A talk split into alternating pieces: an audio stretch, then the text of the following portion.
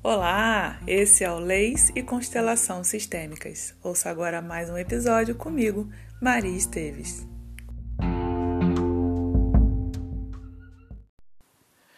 Uma moça se questionava sobre sua vida afetiva. Por que não consigo encontrar alguém legal? Por que nenhum relacionamento funciona bem? Então ela resolveu fazer uma constelação.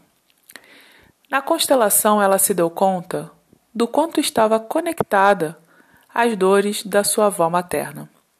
Essa figura, tão importante em sua vida, que foi uma grande fonte de amor, havia sofrido muitas dores de violência doméstica e nada pôde fazer quando viu seu marido rejeitar sua filha. E ainda essa avó, tão cara, tão querida, faleceu quando sua neta estava longe de casa e ela não teve nem mesmo tempo de se despedir. Não teve como comparecer a esse momento de luto e acabou não chorando o tanto que ela precisaria chorar a perda e as dores dessa avó.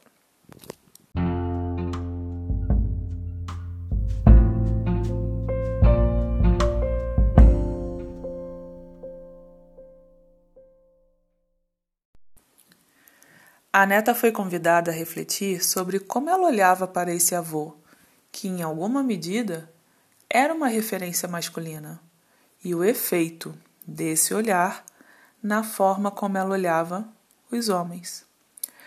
Os homens não eram legais ou ela não os olhava com bons olhos?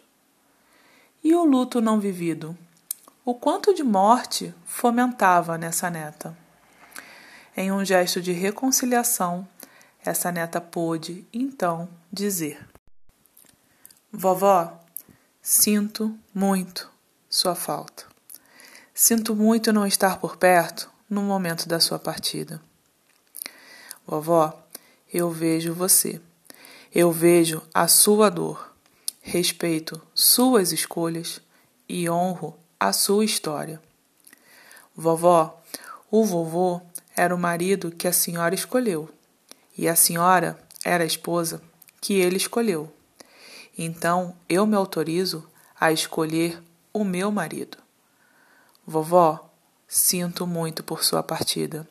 Por isso eu vou fazer o melhor que eu puder com a minha vida, e quando chegar o momento, eu a encontrarei. Então ela encontrou dentro de si a dor de sua avó e pôde, enfim, chorar o que sua avó não conseguiu. então ela pôde se despedir, se voltar para a sua vida e se conectar com outras pessoas, e com essas novas pessoas encontrar um parceiro bom para ela. E quanto às suas causas? Elas são realmente suas?